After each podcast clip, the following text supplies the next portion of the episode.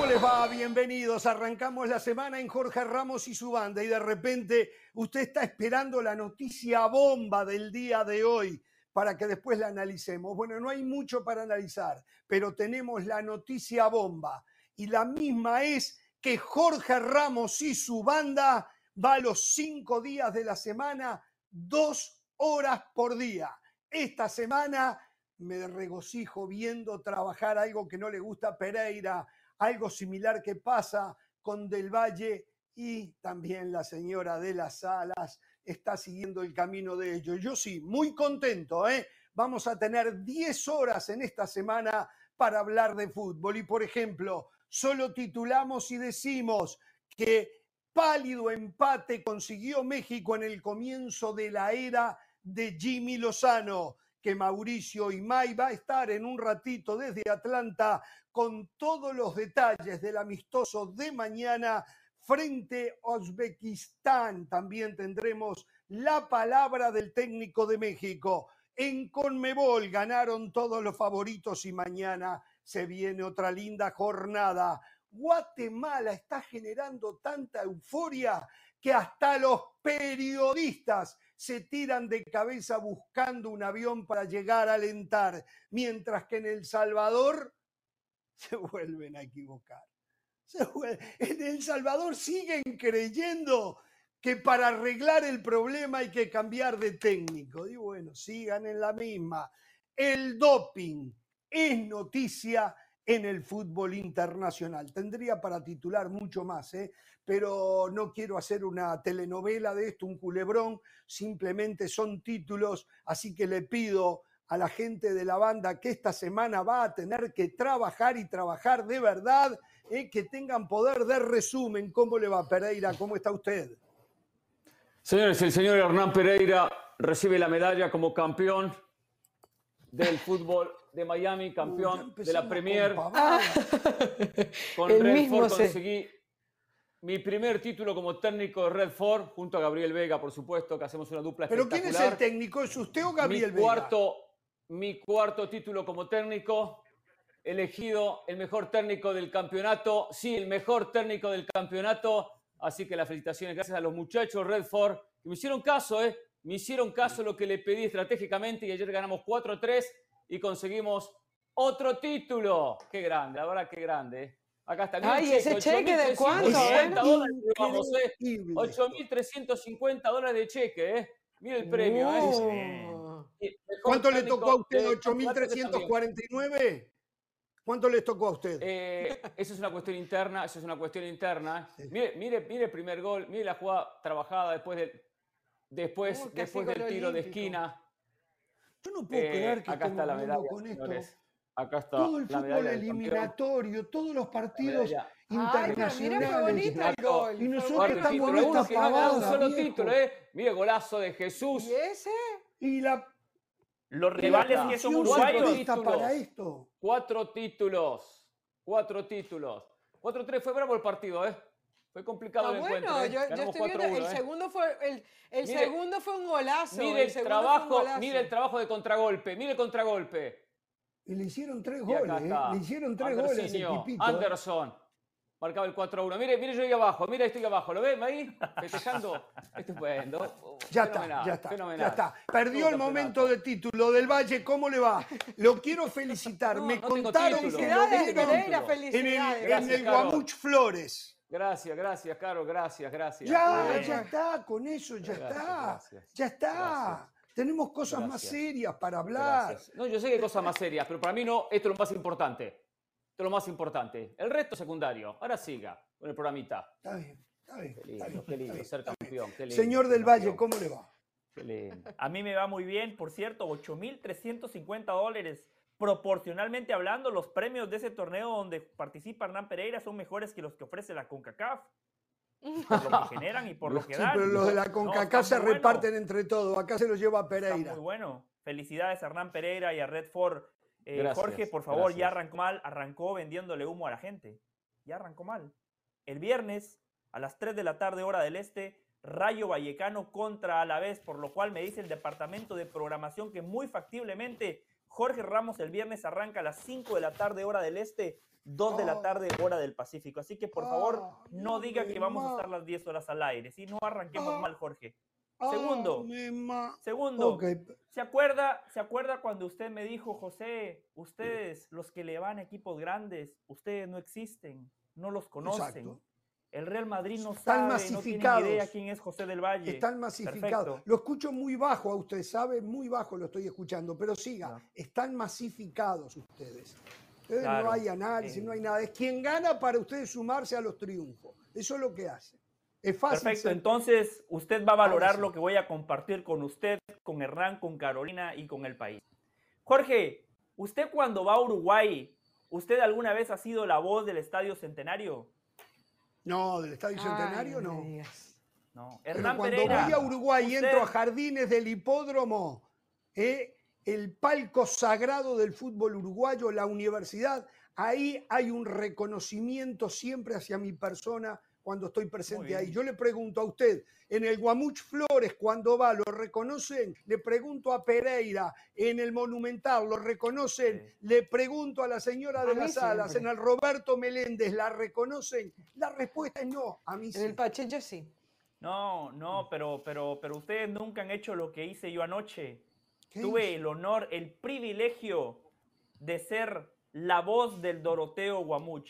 José del Valle. Muy bien, del Valle. José del Valle decía, con el número uno, Nico Hagen. Jorge, es usted en el centenario, nunca lo ha hecho. Hernán Pereira, usted en el Monumental, nunca lo ha No, hecho. no, nunca lo he hecho. Carolina, usted en. Venezuela nunca recitó la alineación de Venezuela para sus coterráneos, para sus compatriotas. Jorge, ayer estuvimos allí. A partir de hoy, Hay no pruebas, hay pruebas. tienen que decir Hay pruebas. la voz oficial del Doroteo Guamuch.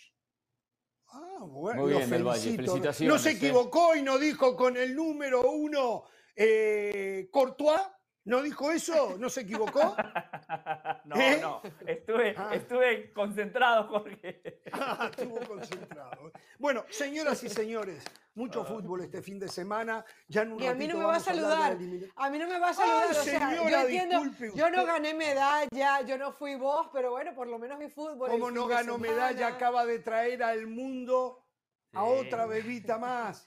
Por Eso Dios, ¿cómo sí. me dice? Bianca, Eso eso, sí. que- por, por Eso la sí, porquería esa que pero- tiene colgada en el pecho este. Es La más, va a comprar mándele una lo Carolina, Hernán. Una Más título que Venezuela. Carolina.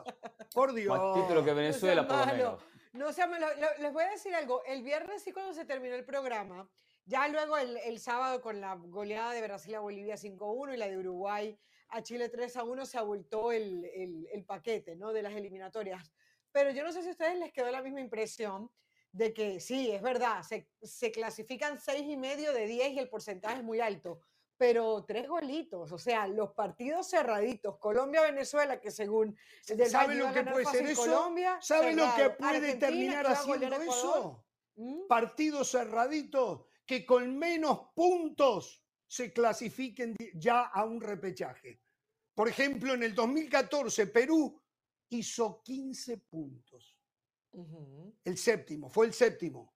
Bueno, donde se empiecen a repartir puntos, con 15 puntos pueden ir a un repechaje. Una Bueno, vergüenza. Pero hay competitividad. A lo que voy, mi punto es que hay competitividad. Que Ecuador no, le gan- no perdió fácilmente con Argentina. No fue un baile de, Vamos de a hablar en un Argentina ratito de ese tema. Bueno, Vamos a a hablar eso de ese tema. Pero ¿sabe lo primero que quiero hablar?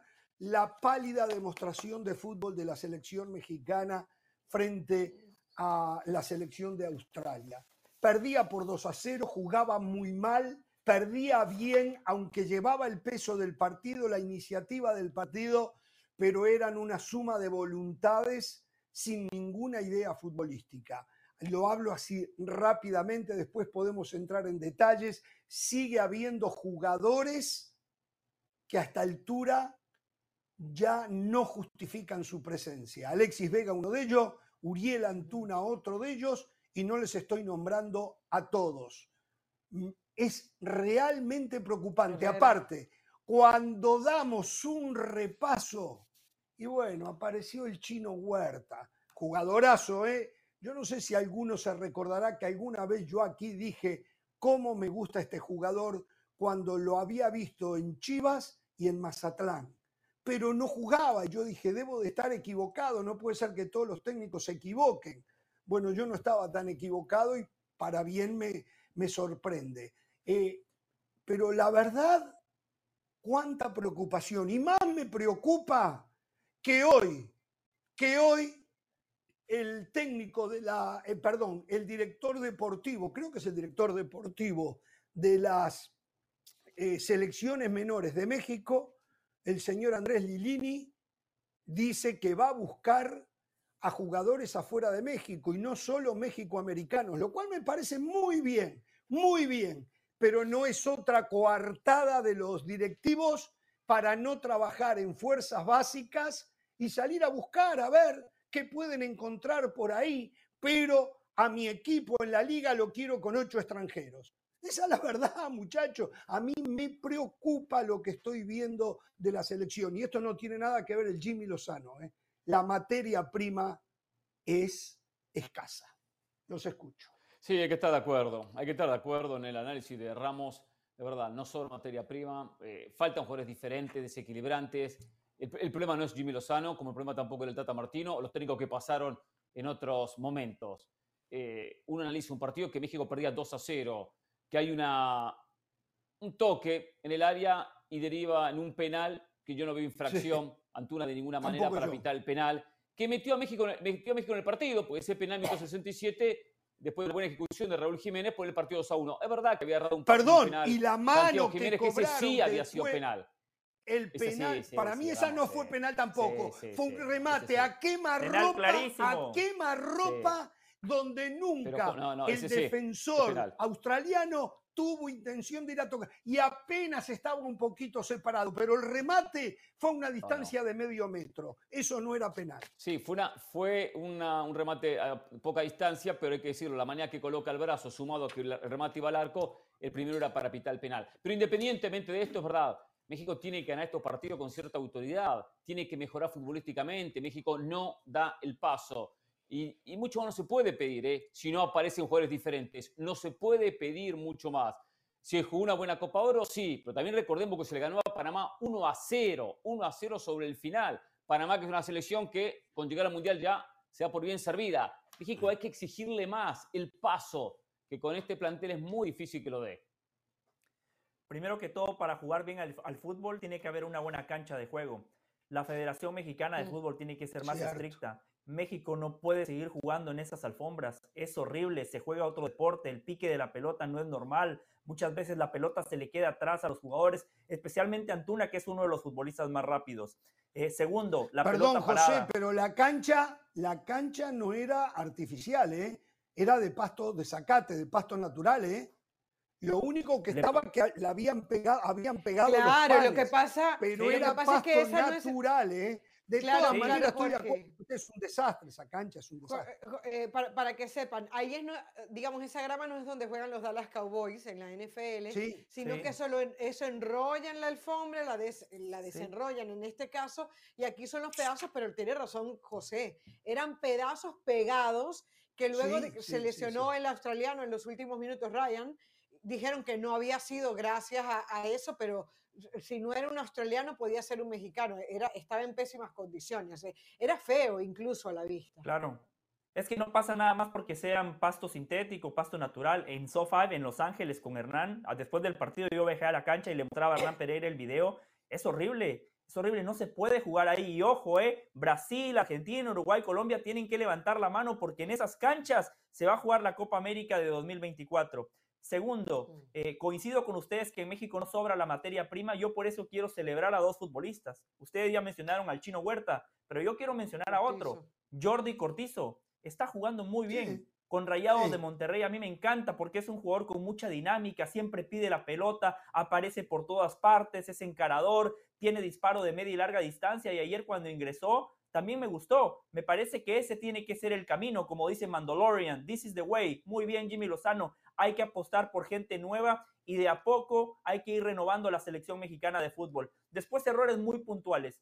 En el gol de la pelota parada, que por cierto puede ser Jimmy Lozano, puede ser Coca, puede ser el técnico que ustedes quieran, México sigue sufriendo con la pelota parada. El último entrenador que realmente que realmente corrigió esa faceta fue Juan Carlos Osorio y le doy crédito. En el proceso de Juan Carlos Osorio, México no recibió goles de pelota parada y si recibió fueron uno o dos, muy pocos en un proceso de tres años. En ese, en ese gol, Memo Ochoa lo propicia. Me parece que primero que todo la pelota va afuera. Segundo, no era para tirarla al tiro de esquina, me parece que pudo haber hecho más, era un disparo muy lejano que no llevaba mucha potencia y Memo Ochoa termina regalando una pelota parada. Después, Antuna tiene muchísima velocidad, pero a estas alturas yo ya no sé si va a poder corregir ese último pase, esa última decisión, porque ya es un futbolista formado. De igual manera, el proceso de Jimmy Lozano está arrancando, así que hay que tenerle paciencia.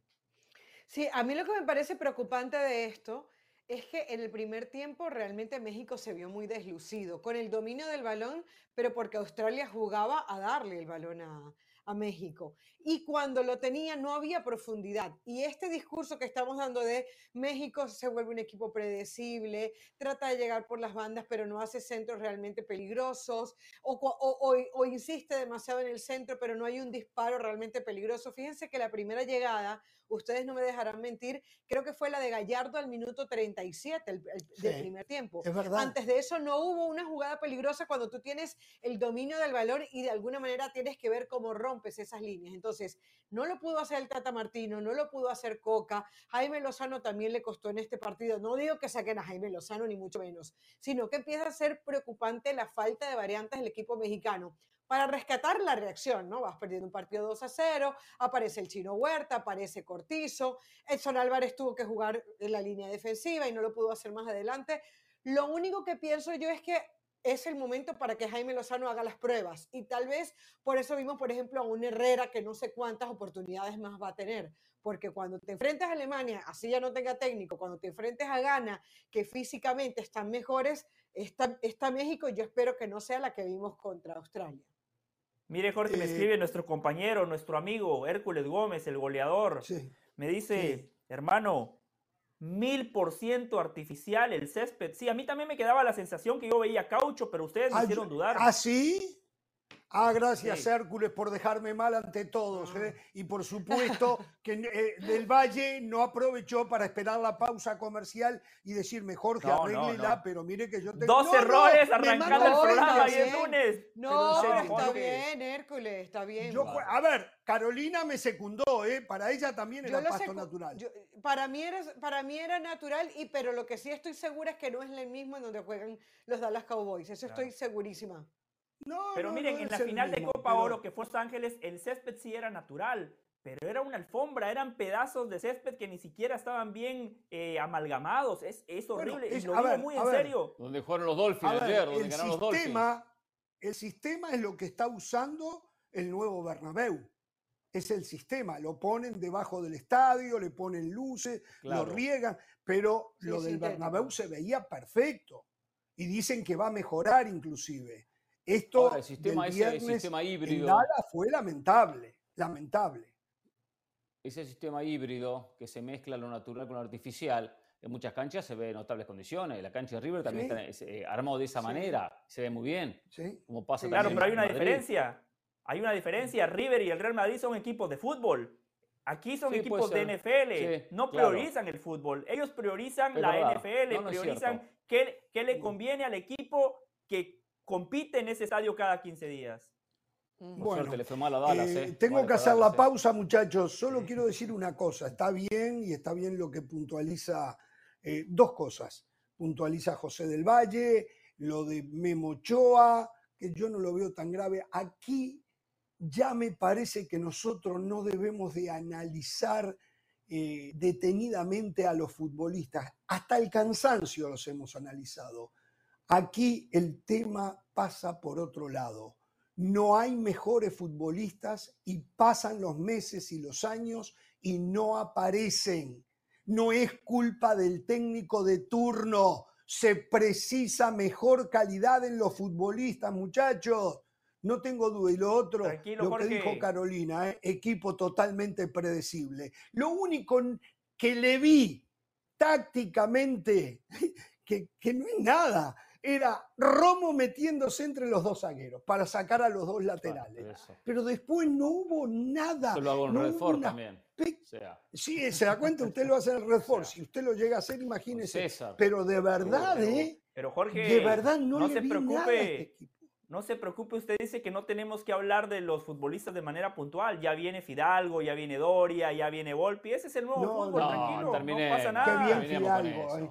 No sé si vieron la nota que le hizo Rodri Fáez a Fidalgo, cuando le preguntó Ujú. Rodri a, Fidalgo si él se iba a naturalizar para jugar por México. Lo de Fidalgo fue espectacular. Dijo, no, yo no lo siento. Yo no me naturalizo para jugar con México. Yo quiero jugar por España y tengo la esperanza. O sea, muy bien por Fidalgo. Muy, muy bien por Fidalgo. Vamos a la pausa. Seguimos con este tema. Jugó Estados Unidos, arrancó la segunda etapa de Greg Berhalter, ¿eh? En un rato. Ya, por favor. Por favor, ¿cómo le dan cámara a Pereira? Parece Tienen- y tienen los colores de Peñarol. ahí. Por ya Dios, tiene más títulos que Bielsa.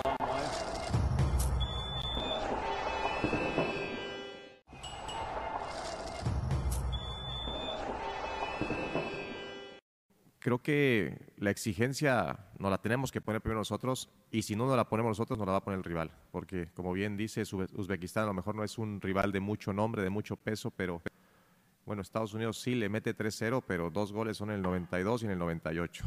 Hizo un gol al minuto 4 con un desvío. Un partido un tanto similar al nuestro con Australia. eh, tiene la pelota Estados Unidos en su mayoría, pero tampoco generan muchas opciones porque es un bloque medio-bajo que está muy bien trabajado y, y que son buenas selecciones y son buenos equipos. Ahora, eh, compiten contra, contra selecciones igualmente buenas y por eso a lo mejor no figuran tanto, pero son, de verdad que lo verán mañana nuevamente, lo dije con Australia, lo volverán a ver. A lo mejor en el nombre no es lo, lo, lo que, lo que uno piensa que son, pero son, son buenos equipos. Entonces hay que, primero nosotros, Rubén, primero nosotros estar muy bien, muy atentos, tomar esto nuevamente como un partido ya de Copa América o de Mundial y, y después, eh, si hacemos las cosas que nos corresponden y si mejoramos de lo que hicimos contra Australia, posiblemente tenemos un mejor resultado que, que el anterior. Bien, ahí estaba hablando Jimmy Lozano del partido de mañana de México contra Uzbekistán. Lo primero que quiero decir, yo vi el partido Estados Unidos con Uzbekistán, partido amistoso que ganó Estados Unidos por 3 a 0. Y es verdad lo que dice el Jimmy, ¿eh? Eh, dos de los goles vinieron en, en el final, de- en los descuentos vinieron. ¿eh? 91 partido- 95. Exactamente. Fue un partido malo a malísimo, con una más que discreta selección uzbeca, donde su mejor hombre fue su lateral derecho, el número 3, Kolajbak Alijonov. Eh, el resto Bien, realmente de medio pelo para abajo. Y lo de Estados ¿Cómo se llama el Unidos, lateral? Eh, Kolarbak Alijonov. Ah, ¿Lo conoce? ¿Lo quiere para No, el no. Real Madrid? Ah, no, bueno. no, me, me gusta la pronunciación, amigo de la preparación. Usted, Jorge, tengo que felicitarlo. A ver, eh, el partido fue de un nivel muy menor. Eh, la selección de Estados Unidos eh, está bien, comienza este segundo proceso con algunos nombres nuevos, por ejemplo, eh, el chico este del Venecia, Tanner Tessman, que se lesiona Luca de la Torre, un jugador, a mí en lo personal nunca me terminó de llenar el ojo, juega para el Celta de Vigo, pero tuvo una lesión aparentemente un poco complicada, volante central, entra Tesman y la verdad que no por algo juega en la Serie B del, en la Serie B del fútbol italiano. Pero aquí, en las generalidades, se cree que si está en Europa es bárbaro. Por Dios, por Dios. Tesman no puede jugar en la selección de los Estados Unidos.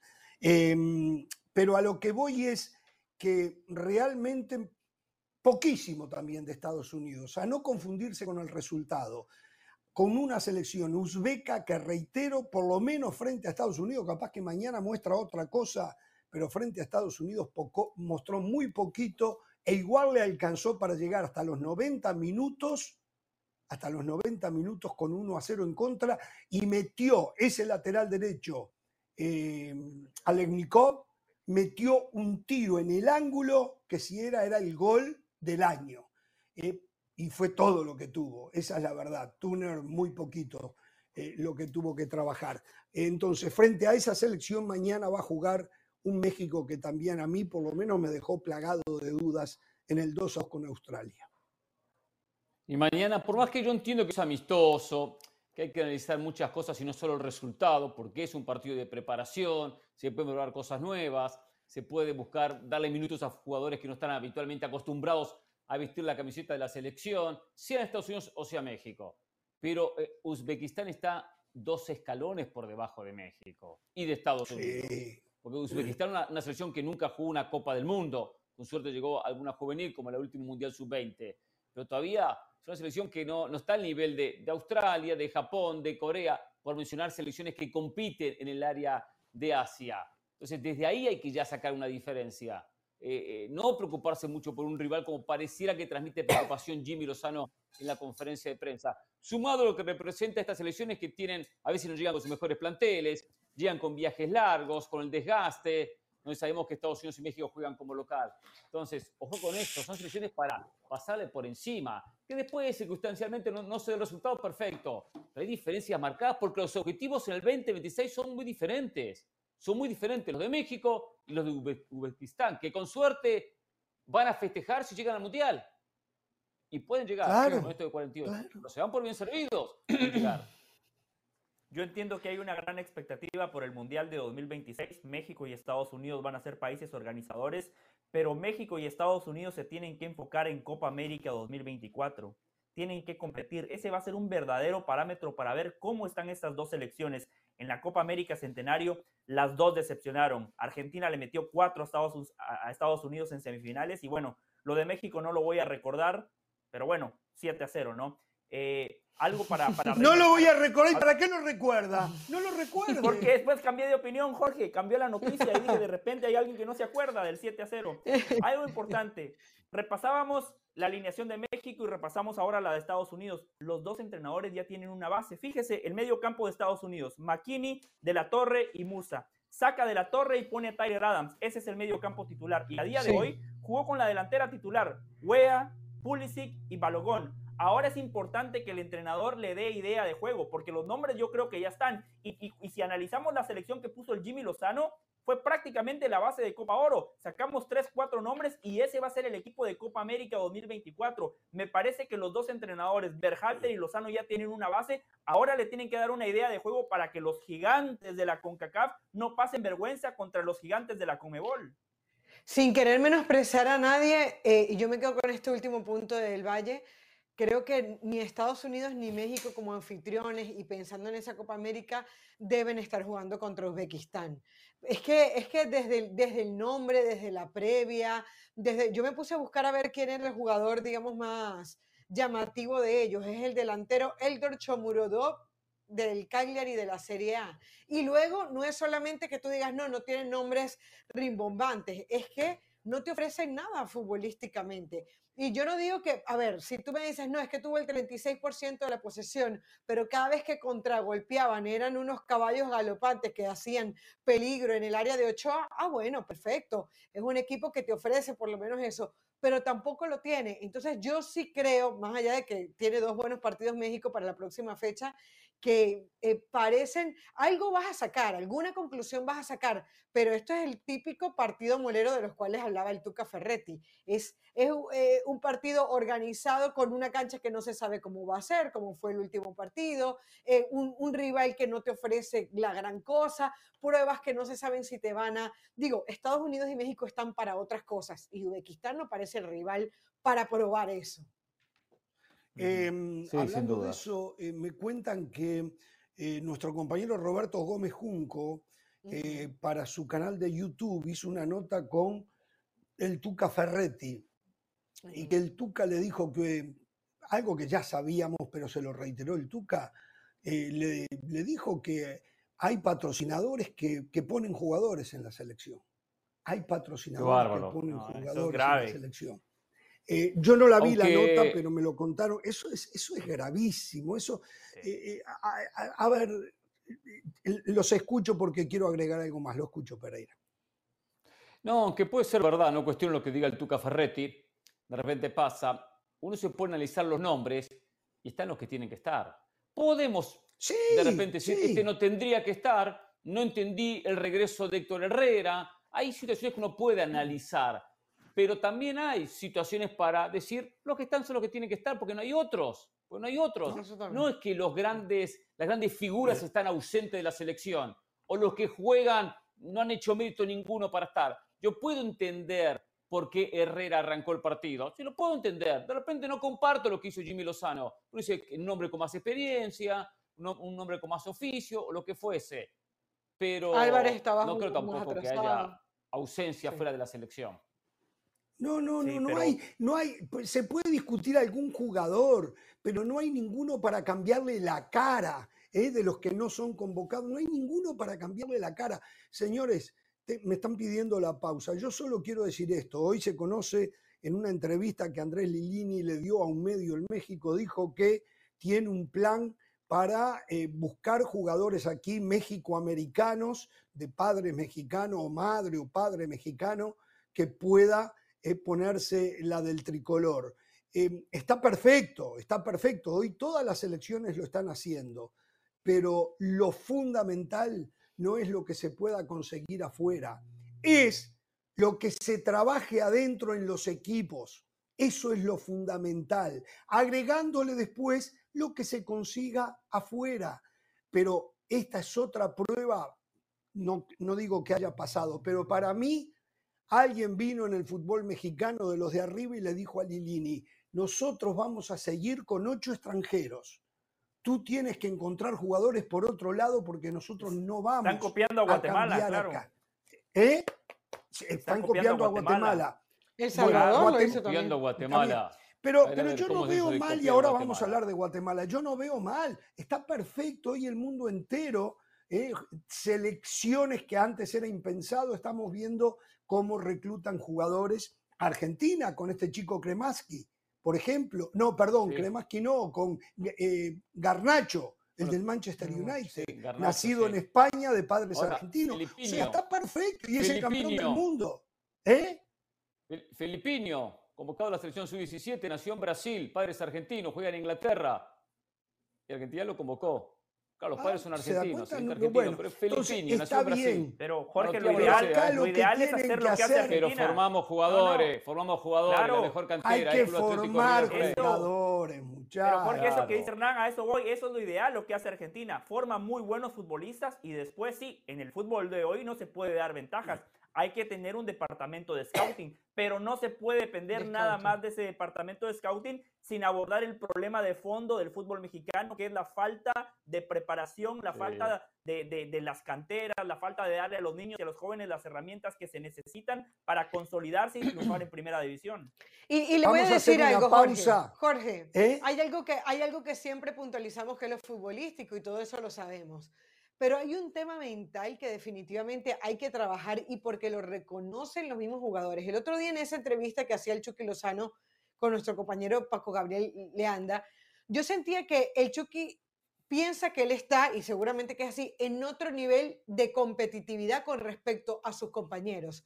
Pero no en la parte futbolística, en la parte mental, en estar conscientes de que si tiene que ganar menos, probablemente tengan que ganar menos, que si tiene que competir y romperse más que los demás, lo tiene que hacer, que no se puede caer en la zona de confort en la que terminan cayendo muchos jugadores mexicanos. Entonces, sí siento que sí, futbolísticamente hay que hacer algo, pero hay algo aquí que tiene que cambiar el jugador mexicano. Pero ¿Cómo lo va a trabajar? más ¿Cómo lo va a hacer? No lo sé. Yo digo, solo tomen como ejemplo a Ecuador. Olvídense ya de Argentina, Brasil, Uruguay. Tomen como ejemplo a Ecuador. Ecuador encontró un equipo que quiso trabajar a full, que es independiente del Valle. con- y mire lo que está pasando. Ecuador hoy es una selección sumamente respetable. Ecuador hoy tiene al jugador más caro del fútbol europeo. Eh, 133 millones de euros. Mire si paga el trabajar en fuerzas básicas. eh, y estamos hablando de una selección que futbolísticamente no había ganado nada. Sin embargo, se dedicaron a trabajar los juveniles y empiezan a ver los resultados. Es la única manera. Hoy tenemos en El Salvador, están corriendo a Hugo Pérez. Una mentira total lo que hace la Federación Salvadoreña de Fútbol y en un ratito lo vamos a hablar. El Están tema en este en estos países no es un problema del director técnico, es un problema de materia prima. No se mientan más, no mientan más, no engañen a la gente. Cambien Sí. ustedes, señores directivos, de todos estos países lo que hay que hacer. ¿Sabe por qué en Argentina aparecen tantos? Porque en Uruguay aparecen tantos, porque se van muchos. Y es cierto, el, el campeonato uruguayo, como dice Pereira, es un campeonato de barrio. Pero ¿sabe una cosa? Se vende y juegan. Vienen los jovencitos y juegan en primera división. Sí. Hay posibilidades para ellos. En México, que es lo que estamos hablando ahora, no hay posibilidades para los chavales. No lo Remate hay. con lo siguiente, ocho, Jorge. ocho extranjeros, ¿eh? Remate con lo siguiente, la materia prima es la clave, como Red Ford, que gana a pesar de su entrenador. ¿Por qué? Por la materia prima. es entrenador, es entrenador. ¿Cómo es eso?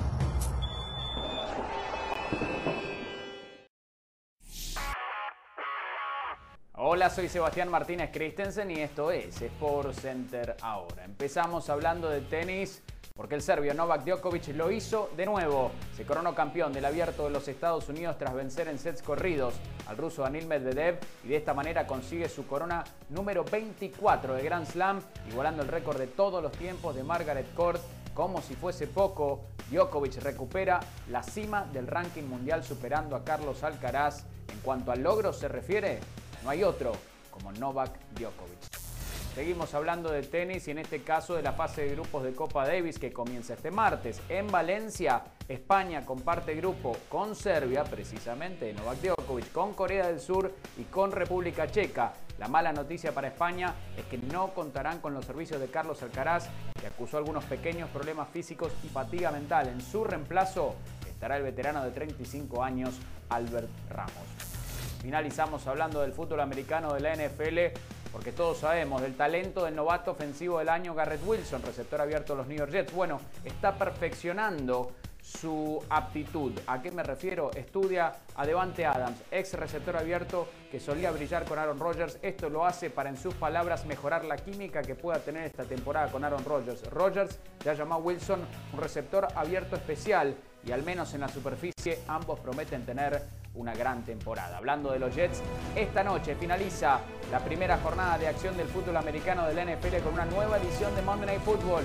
La pueden disfrutar por la pantalla de ESPN Deportes, 8 de la noche, horario del este, 5 de la tarde, horario del Pacífico, partidazo. New Jets ante los Buffalo Bills. Esto fue por Santiago. ahora.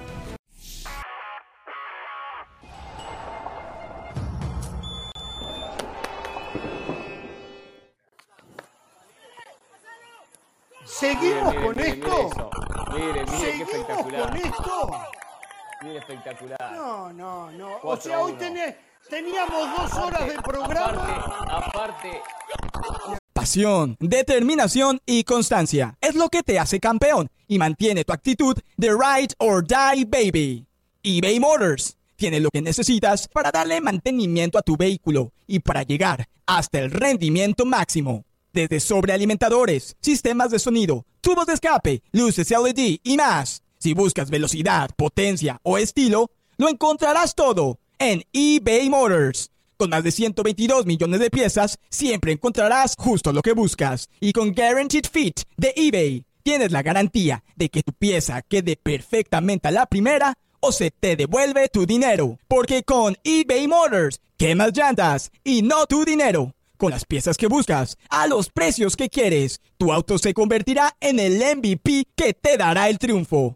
eBay Motors. ebaymotors.com. Solo para artículos elegibles se aplican restricciones. Eso hizo, hizo- lo hizo el lateral izquierdo ese, ese gol. Anderson, lateral izquierdo. ¿Te das cuenta cómo sacamos los laterales? ¿Cómo hacemos daño con los laterales nosotros? Mira, mira la, la celebración Pereira, tú bien. fuiste el que se arrodilló. Tú fuiste el que Muy se bien, arrodilló. exacto, claro, Ah, mira. Ese Ah, 4-1, ahí no, liquidamos el partido. Después se no nos complicó, lo cerramos con No un poco de preocupación, pero bueno. eh, es- Señoras y es- señores, damas y caballeros, llegó el momento. Vamos a hablar de la selección de Guatemala. Y con ustedes, la voz oficial del Doroteo Guamuch Flores, el señor ¿No estamos al aire? Tiene, ¿Cómo? no, nada, no nos escucha. Si voz, así, pero no sé tiene si oído. así estuvo en el día de ayer, pobre gente en el estadio. Con ese silencio, imagínense. Así estaría en el día de ayer la gente esperando la formación de Guatemala con José del Valle. Ahora Un sí. silencio en el estadio. Ahora sí. Damas Ahora y sí, ahora sí. caballeros, niñas y Valle, te niños, toca la alineación. La La alineación del voz oficial del Doroteo Guamuch Flores de Ciudad de Guatemala, el señor José Valle. Chan, chan, Con el chan. número uno, Nico Hagen. Bueno, le voy a decir, le voy a decir algo del Valle, le voy a decir algo. Lo suyo impresentable. Lo suyo impresentable. ¿Por qué? Usted ayer, usted ayer fue al estadio y le quitó la chamba a alguien que necesitaba la plata para hoy la familia comer. Y usted se fue a Sí. dar un baño de promoción al Guamuch Flores. Lo, Sí. Primero no pagó entrada. Primero no pagó entrada para que la federación tuviera un pesito más. Después lo sacó a quien fuese el amigo que hace la voz oficial para ser usted la voz oficial. ¿Usted pudo poner la cabeza en la almohada anoche? Espero que no les haya cobrado. Primero que ¿eh? todo, primero que todo, mi familia también tiene que comer, Jorge. Yo también No tengo una digo. necesidad. Ah, no me digas que te pagaron. No me digas que te pagaron. ¿Te pagaron? Pero, pero, no cobré. Y Jorge tiene razón, y estoy hablando muy en serio. Yo lo pensé y lo acepté porque la voz oficial del estadio no estaba presente por motivos de vacaciones. Ellos se enteraron que yo iba al partido del domingo porque pedí una credencial de último momento porque ya no había boletos disponibles. Yo dije, yo quiero pagar el boleto y me dijeron, no, José, te damos una credencial. Me No, no, estoy acordar muy en serio. Pereira, Yo quería pagar los boletos, yo quería llevar a mis amigos. Hernán Pereira conoce a mis amigos, Hernán Pereira sabe lo bien que me tratan cuando voy a Ciudad de Guatemala. Sí, yo les sí, dije, sí. yo los invito. Aunque conste, por boletos. cuando fuimos a Guatemala lo hice entrar yo, ¿eh? Solo le digo Sí. eso. Pero bueno, ahora, siga. usted. Sí, sí, Cuando- cuando fuimos a ver a Municipal. Cuando me dicen, ya no hay boletos, me ofrecen una credencial, yo la acepto amablemente. Horas después, tuve una charla con el presidente de la federación que le mandó muchos saludos a Hernán, después de esa muy buena nota que tuvimos en ¿Y a Copa? Oro. Por supuesto, le, le mandó saludos a usted, a Carolina. Saludos Dice que el Páez. El modelo de trabajo en las divisiones inferiores de Guatemala se basa en gran parte a lo que usted pregona en este programa. Él le da crédito por eso, Jorge. Entonces, bajo ese contexto me preguntan, José, ¿nos harías el favor de ser la voz oficial del partido del domingo? Yo acepté y se lo digo en serio, Jorge, por supuesto que no cobré. Para mí fue un honor. Para mí realmente fue un honor. Es uno de los highlights de mi carrera profesional. Haber sido la voz oficial de la selección de mi país en un partido oficial de Nations League contra Panamá, la mejor selección de Centroamérica. Jorge, se lo digo en serio, me emocioné. La verdad que lo disfruté muchísimo. Lo disfruté mucho gracias a la federación, gracias a mis compatriotas que me quieren muchísimo. merece. No más que a Se Milton y a. Juancho. Milton Meléndez y Juancho Villaverde parecían los lo- Beatles en ¿cómo se Ciudad de? Guatemala. Increíble, increíble. Bueno, se Me lo imagino merece. que y habrá ahora ya tiene un aquí, récord para no. mandar al Bernabéu y a ver si puede hacer lo mismo ahí en el, en el nuevo estadio, ¿no? Sí. Se ¿Eh? imagina. Voz con- Eso sería el zoom. Aquí le voy a dar, Eso sería el zoom para usted. aquí Sí. les voy a dar la alineación de la selección de Guatemala que tiene cero chances de llegar al Mundial. En el arco. Ay. Era capaz de decir eso del Valle. ¿eh? No. Usted dice, no se lo merece. para la eliminatoria porque pasada. él no cree en Guatemala. No, No, se lo no. merece Ramos eso. No se lo merece para nada. Un O hombre que fue la no eliminatoria pasada. Cuénteme, fue la eliminatoria pasada. Del Valle, cuénteme. Sí. Deme el panorama de lo que vio eh, de Guatemala, que empató con Panamá, venía de, ganar, ganar. ayer empató, eh, pero Sí. cuénteme el ambiente, qué es lo que está viendo, qué hay de diferente este equipo que dirige el flaco Tena a lo que era el pasado reciente eh, y no tan reciente de Guatemala. La diferencia es que hay trabajo, Jorge. Hay proceso y el jugador está eh, disputando los partidos con mucha confianza. La gente se ha vuelto a meter con la selección. Ayer, 18.300 personas en el estadio. No se llenó por una cuestión de seguridad. No le permiten a la federación vender eh, la totalidad del boletaje. Por eso nada más se vendieron 18.300 boletos. Eh, Guatemala, un equipo que tiene una idea de juego. El problema es que a los dos minutos un penal tondo de Ardón, eh, Eric Davis cobra la pena máxima y después el plan de juego del entrenador, el estadio que estaba en ebullición, ahí cambia el panorama. Después Panamá es un equipo que juega muy bien al fútbol. Lo de Carrasquilla, impresionante cómo maneja los hilos del equipo en la mitad de la cancha. Un equipo bien profundo que constantemente suelta los laterales, movilidad total en el último tercio y en el primer tiempo. Panamá fue superior. Panamá, fue el equipo que impuso condiciones. Arrancando el segundo tiempo, ahí vemos nuevamente la mano de Tena. José, José, aguante ahí, aguante ahí, aguante ahí. Acuérdese donde quedamos, ¿eh? Era cuando arrancaba el segundo tiempo. Me dicen que tenemos que ir a Atlanta con Mauricio y May. Eh, tengo que hacer una pausa primero, Mauricio y May, y después seguimos con este tema de Guatemala, porque esto ya muy en serio es para estar destacando lo que está pasando con la selección chapina. ¿eh? Vamos a la pausa y volvemos en un ratito todo lo que dejó la eliminatoria sudamericana también.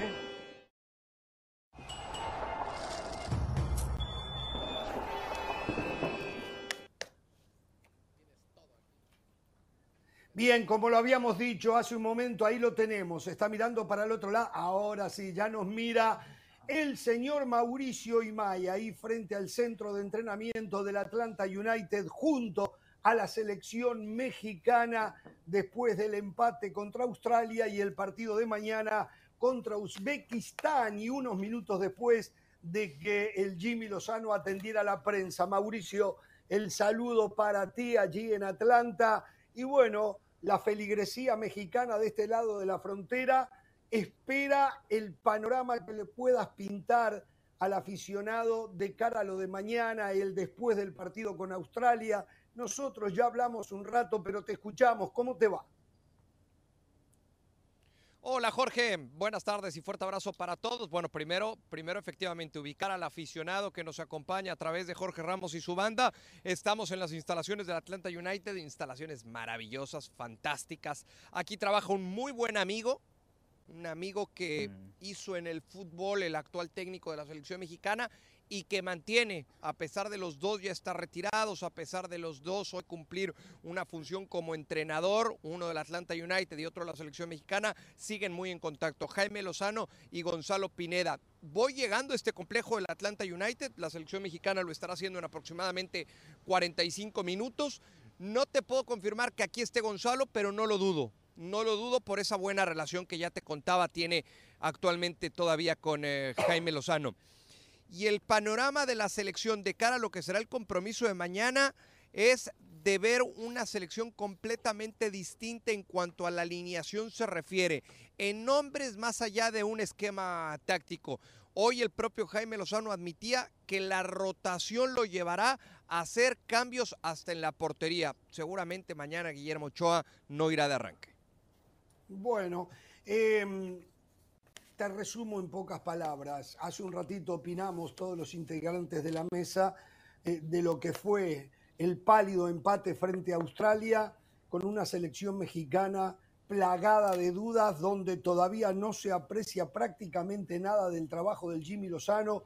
Yo fui defensor de que Jimmy Lozano fuera el técnico, pero hasta el momento, por lo menos los otros días frente a Australia, no se vio un cambio en nada más o menos los mismos nombres de siempre, la misma actitud de siempre, no es que no haya sido buena la actitud, pero desde lo táctico y estratégico nada. Tal vez lo más rescatable, que no es nada del otro mundo y que muchísimos lo hacen, es que Luis Romo se metía entre los dos zagueros centrales para salir con mayor panorama desde atrás, pero de allí en más poca rotación, principalmente por los laterales, poca subida y cuando subía Gallardo principalmente lo terminaba mal. O sea, todavía yo por lo menos no alcancé a ver nada del trabajo del Jimmy Lozano. Sí, eh, el primer tiempo muy triste por parte del equipo mexicano.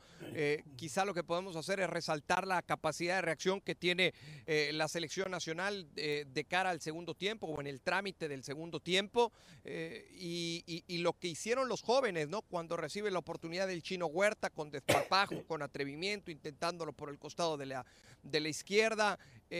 lo que hace también Raúl Alonso Jiménez, que por ahí eh, mucho se habla de Raúl Alonso Jiménez o se ha hablado a lo largo de los últimos tiempos, Raúl Alonso Jiménez ya no está para jugar en Inglaterra, Raúl Alonso Jiménez ya no está para ser considerado en selección nacional. La realidad es que las primeras jornadas en el fútbol de Inglaterra, Raúl Alonso Jiménez ha demostrado que está en un muy buen nivel físico y futbolístico y a mi entender lo confirmó el pasado sábado ante la selección de Australia. En los cambios y en las modificaciones que hará Jaime Lozano, yo me imagino mañana arrancando al futbolista del Fulham y no tanto a Santiago Jiménez jugador del conjunto del Feyenoord. Y el otro joven que a mí me gustó, eh, Jordi Cortizo. Eh, yo creo que tanto Jordi Cortizo como el chino Huerta tienen que ir aprovechando estas oportunidades la aprovechan bien el sábado, mañana quizá desde el arranque los dos tendrán que aprovechar, tendrán que mantener ese nivel que vienen mostrando en la liga, no solo durante esta campaña, sino a lo largo de las últimas temporadas, para ampliarle la, la baraja de opciones al técnico de la selección nacional, porque yo lo que digo, eh, año tras año y cada que viene una convocatoria de, un técnico de selección nacional es pues es para lo que hay y es para lo que le alcanza al fútbol mexicano. Después queremos hacer mucha polémica de si sobran o faltan. La realidad es que generalmente, por lo limitada que está esa baraja para el entrenador, faltan más que sobren futbolistas. Eh, ¿Sabes una cosa? Tal vez hasta lo, lo expresaste mejor que nosotros, pero lo dijimos hace un rato. Acá ya el tema no, se, no pasa por quien sea el entrenador. Aquí lo que falta es mayor cantidad de materia prima y un poco mejor también. Para eso Pero ahí vienen Julián Quiñones, Volpi, Doria, Fidalgo, ahí vienen, tranquilos. no, no, no, sí, no. Sí, pero a ver, José, no nos metamos con eso de ahí viene, no. Qué bueno que vengan, porque parece, por como te escucho, parece que estás en el mismo, en el mismo rumbo o en el mismo camino que algunos compañeros que dicen, ¿cómo va a venir Quiñones? ¿Cómo? Si Quiñones te va a ayudar a dar un salto de calidad, bienvenido sea. Y hoy lo platicaba con gente del interior de la selección mexicana. Me decían, a ver, es la polémica de toda la vida. Pero hoy estamos hablando de un futbolista que se terminó de formar en nuestro país, que es mexicano y que ha marcado diferencia a lo largo de los últimos años. Bienvenido. Y si no lo quieren, trabajen más en fuerza básica. ¿Eh? para que entonces no hayan naturalizados. Pero mientras el aficionado también disfrute de las figuras que traen del extranjero a sus equipos, no pidan otra cosa en la selección. La selección es una muestra de las posibilidades que tienen los mexicanos en sus respectivos equipos. Son muy pocas, señores. Y desde allí entonces hay que entender por qué México es lo que es y no ha avanzado lo que tendría que avanzar a pesar de todas las condiciones económicas que lo adornan. Bueno, para mañana un posible equipo y no sé si Pereira del Valle y de las Alas también tienen preguntas. Sí, sí. No ha trabajado todavía Jaime, eh, Jorge, por eso todavía no hay un posible 11, lo hará apenas en un, en un ratito. Ayer fue más un trabajo regenerativo, hoy por la mañana los futbolistas tuvieron eh, tiempo libre para caminar alrededor del hotel de concentración, entonces apenas hoy empezará a definir ese 11. Lo que sí te adelanto es que tendrá muchas modificaciones, muchos cambios con relación a lo que vimos ante Australia. Mauricio, les saludo. En conferencia de prensa post partido, ¿qué fue lo que transmitió Jimmy Lozano? Alguna preocupación, preocupación puntual por algunos aspectos del partido, del juego, de la marca, de lo que mostró México en este 2 a 2? Sí, de que el, equipo, te saludo con mucho gusto, Hernán, vuelve a recibir un gol a pelota parada, eh, algo que, que, le ha dolido tanto a la selección de manera histórica. Eh, eso evidentemente no le gustó a Jaime reprobó los primeros 45 minutos del equipo y resaltó lo que fue el, segundo tiempo con el ingreso de los, de los jóvenes, pero, pero por supuesto que, que sigue, sigue preocupándole a Jaime Lozano el aspecto defensivo y también en, el aspecto ofensivo, el, generar y generar jugadas, pero no con la claridad suficiente una vez que sus futbolistas pisan el último tercio de cancha. Mauricio, dos cosas muy puntuales. Usted hablaba de esas instalaciones fantásticas, pero mañana México volverá a jugar en una alfombra de caucho. Eso le preocupa a Jimmy Lozano. Y segundo, cuando entrenó Quiñones con sus compañeros, ¿a algunos les molestó el acento o nada más les molesta el acento argentino o uruguayo? Don José le mando un fuerte abrazo. Este, ya no sigamos con eso del acento, por favor, ¿no? Ya quedó, ya quedó atrás. A ver, eh, lo de lo de la alfombra, sí, lo platiqué con alguien también de selección, fue un tema que traté porque yo le decía, a ver, yo entiendo que la selección mexicana firmó un contrato con el Estadio de los Vaqueros de Dallas por cinco años y que todavía le falta uno por cumplir. Pero es una, es una cancha que nunca ha estado en buenas condiciones.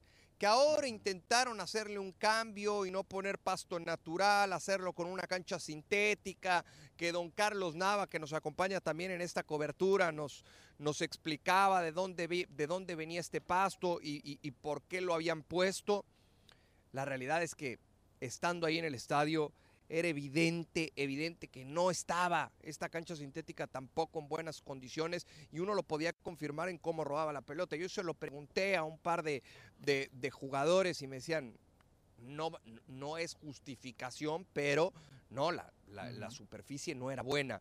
Y lo de Julián Quiñones, independientemente del acento, y sé por dónde va tu, tu comentario, tu pregunta, don José, no, a mí lo que me dijeron es, los días que estuvo en el centro de alto rendimiento, se portó a la altura, entendió que tiene que trabajar muchísimo para ganarse un lugar y quiso de inmediato adaptarse a lo que le pide Jaime Lozano y a lo que y a lo que necesita para ser parte del grupo. En lo futbolístico Jaime lo probó por izquierda, atrás del 9 y como 9. Lo estuvo probando en esas tres posiciones a lo largo de la semana cuando Julián estuvo trabajando con el equipo en el centro de alto rendimiento. Mauricio, yo tengo dos preguntas muy puntuales y, y tiene que ver con tu opinión. Uno, ¿qué zona del campo sientes tú que México y el mismo Lozano está realmente preocupado? ¿Dónde no, no le da la vuelta al equipo? ¿Dónde no encuentra la posición que quiere? Y dos, ¿tú crees que lo de Herrera estén siendo partidos ya prácticamente de despedida o crees que realmente Lozano siente que puede contar con él en este proceso? Hablemos hasta Copa América por lo menos. A ver, están conscientes, Caro, te saludo con mucho gusto, están conscientes, conscientes que con Héctor Herrera se gana en experiencia y en cómo ir arropando a esos jóvenes más allá del terreno de juego, pero que en la cancha también se llega a perder, sobre todo cuando quieren encontrar dinamismo en ese, en ese medio campo. De eso están muy conscientes en el cuerpo técnico de la selección mexicana. Y lo que les, les está preocupando u ocupando, como dicen los, los entrenadores, es en cómo se está generando el fútbol ofensivo del equipo mexicano.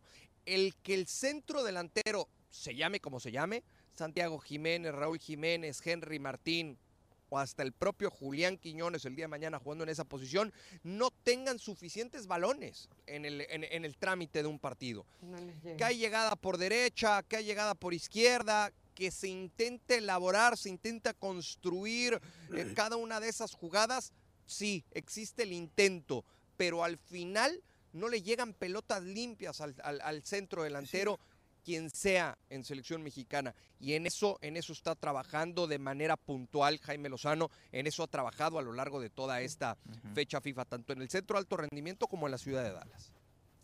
Bueno, eh, una pregunta. eh, ¿Mañana estadio lleno? ¿Qué, qué se habla? ¿Qué se dice del boletaje? Todavía no, todavía no. eh, y difícilmente va a ser estadio lleno, eh, Jorge, pero yo creo que va a haber una buena entrada. Y cuando hablo de una buena entrada, hablo de, de superar los 40 mil aficionados. Un abrazo, Mauricio. Muchísimas gracias por todo este informe. Y, y bueno, a seguir analizando de nuevo. ¿eh? Esto está muy claro. El problema no está en el técnico de turno. El problema está en tener mejores y más cantidad de jugadores. Y para eso, fuerzas básicas. No hay otra forma. Es la única que se conoce. Abrazo fuerte, Jorge. Gracias. Mauricio Imay, entonces, desde Atlanta, en la previa del partido de mañana frente a una selección uzbeca que reiteramos, la muestra que nos dio frente a Estados Unidos, en lo personal, me parece que es una selección de tono menor. ¿eh? Vamos a ir a una pausa y al volver última- retoma, se juega el segundo tiempo de Guatemala a Panamá con José del Valle. ¿Qué decía Pero, Pereira? pero, sí. En la última eliminatoria clasificaron 12 selecciones de Asia a la ronda final, dos grupos de seis. Uzbekistán no clasificó entre las mejores 12. Ujú. ¿Qué iba a decir, Y, y- y lo, y lo otro, en la respuesta que, que dio Imai de que no le llegan las pelotas a los delanteros, o sea, ese es requete preocupante, porque eso solamente te lo, te lo genera el talentoso, el que toma buenas decisiones. Y eso pasó lo mismo, y, y aquí yo soy reiterativa, lo mismo pasó con el Tata Martínez, lo mismo pasaba con Coca. Tengo la pelota, pero ¿qué hago con ella? Y es verdad, el técnico tiene que saber descifrar eso, pero el que lo puede descifrar por encima de todo es el jugador y eso te lo da la actualidad futbolística, el roce internacional y no lo están teniendo. Entonces, lo de México Está claro no, no se que vendrá el Chucky, vendrá el Tecatito, siguen los mismos ¿Qué nombres, Tecatito? sin duda tiene. Pero digo, lo de Antuna y lo de Alexis Vega a esta altura, yo ya no le encuentro el motivo de ser. Hay que probar con los nuevos, yo no sé, con Fulgencio, con alguno de los muchachos No, jóvenes que no, van a apare- no, Pero por Dios, pero, pero para seguir No. con lo mismo, si quieres resultados diferentes, haz cosas diferentes. Y en México siguen haciendo lo mismo. Con Antuna, con Bueno, Alexis eso vino. Huerta.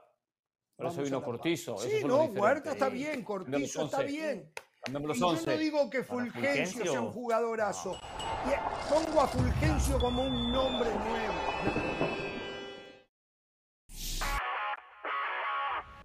Hola, soy Sebastián Martínez Christensen y esto es Sport Center ahora. Empezamos hablando de la Liga MX femenil, porque la española Jenny Hermoso regresó a la actividad tres semanas después de haberse coronado campeona del mundo con la selección de España, en el mismo día en el cual renunció el presidente de la Real Federación Española de Fútbol, Luis Rubiales. Jenny Hermoso recibió un muy lindo homenaje y jugó los últimos 11 minutos del triunfo de su equipo, el Pachuca, ante las Pumas por 2 a 1. Hablamos ahora del Barcelona porque el actual director técnico Xavi Hernández tiene contrato hasta junio del año 2024. Sin embargo, en las últimas semanas ambas partes han estado conversando acerca de una potencial extensión contractual. Según pudo averiguar ESPN Deportes, las fuentes nos indican que estaría firmando por un año más, así que tendríamos Xavi Hernández al menos hasta junio del año 2025. Finalizamos hablando del fútbol americano de la NFL porque hoy se cierra la primera jornada con una nueva edición de Monday Night Football. Pocos equipos han generado más expectativa que los New York Jets después de la adquisición de Aaron Rodgers. Está trabajando en la química con Garrett Wilson, ya de por sí tienen un debut complicado. Sin embargo, enfrente estarán los Buffalo Bills, ante quien han jugado bien en las últimas temporadas, pero Buffalo se ha coronado como el campeón divisional en las últimas tres temporadas. La clave del partido está en la línea ofensiva de los Jets. Allí su principal deficiencia estarán enfrentando un frente muy agresivo del conjunto de Buffalo, por lo cual algo tendrá que ceder esta noche. No se quieren perder ese verdadero partidazo y lo tendrán por la pantalla de ESPN Deportes. New York Jets ante Buffalo Bills, 8 de la noche, horario del este, 5 de la tarde, horario del Pacífico por Center. Ahora.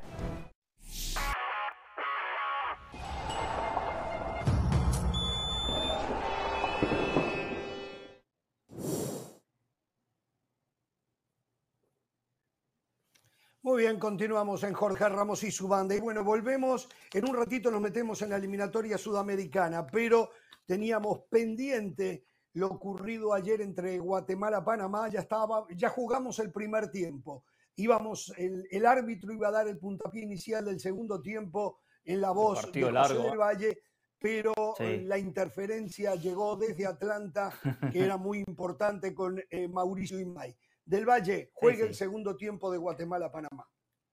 No, no, no. Jorge Ramos y su banda es una extensión de la CONCACAF. México manda, Jorge, no hay ningún problema. Pero la gente por eso quiere mucho a Jorge Qué Ramos. y a palito, toda eh, qué banda, porque en palito que este tiró, programa- eh.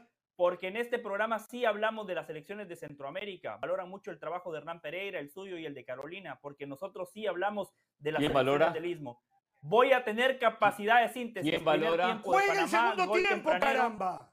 Gol temprano, no, pero para hacer un recap, Jorge, la gente que recién se suma a Jorge Ramos y su banda. ¿Qué? Mejor Panamá en el primer tiempo. Arranca el segundo tiempo, los cambios de Tena, mete a Robles, lateral por derecha, mucho más profundo, Santis, que por cierto termina empatando el partido. Me parece que Zamudio colabora un poquito, pero entiendo el guardameta panameño, había muchos futbolistas por delante de él y me parece que nunca tuvo una visión correcta de dónde estaba la pelota y por la pelota parada Guatemala Está termina empatando el metido del. Valle, está metido con Guatemala, Muy metido, con todo. Muy metido. Claro, mire, en la previa, jugadores, va al estadio, es la voz del. No, muy bien. Claro, en la previa usted me preguntaba, ¿un empate contra Panamá es bueno? Y yo le hubiese dicho que sí, porque Panamá es la mejor selección de Centroamérica, pero después de la victoria de Trinidad y Tobago anoche contra El Salvador, Guatemala Sí. quedó en una situación sumamente compleja. Panamá Panamá y Guatemala tienen cuatro puntos. Trinidad está primero con seis puntos. Fíjense el calendario de Trinidad y Tobago. Una vergüenza lo de la CONCACAF. Trinidad y Tobago le ganó a Curazao, le ganó a El Salvador. Va a cerrar contra Guatemala y va a cerrar contra Curazao. Trinidad y Tobago nunca enfrentó a Panamá. Una competencia adulterada, una competencia boba, bochornosa, vergonzosa, con todo el sello de la CONCACAF.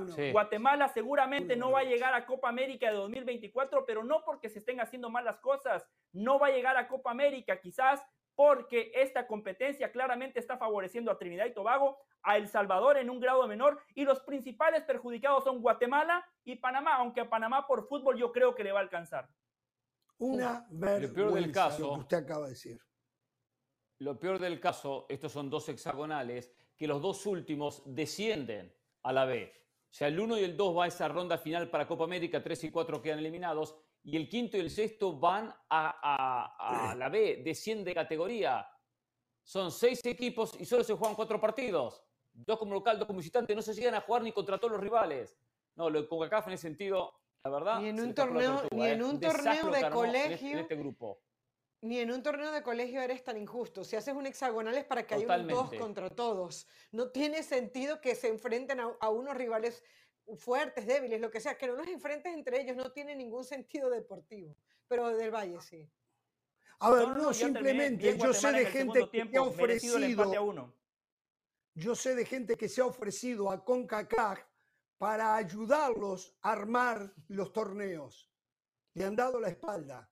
Está claro que aquellos que lo están haciendo no tienen idea. No tienen idea. Es literalmente una locura lo que está pasando con esto. ¿eh? Busquen ayuda, gente, busquen ayuda. Los defiendo en algunas cosas. Siempre digo, es fácil pegarle a CONCACAF, pero el nivel futbolístico que hay es muy difícil poder encontrar una solución para una mejoría de lo que ocurre en la cancha.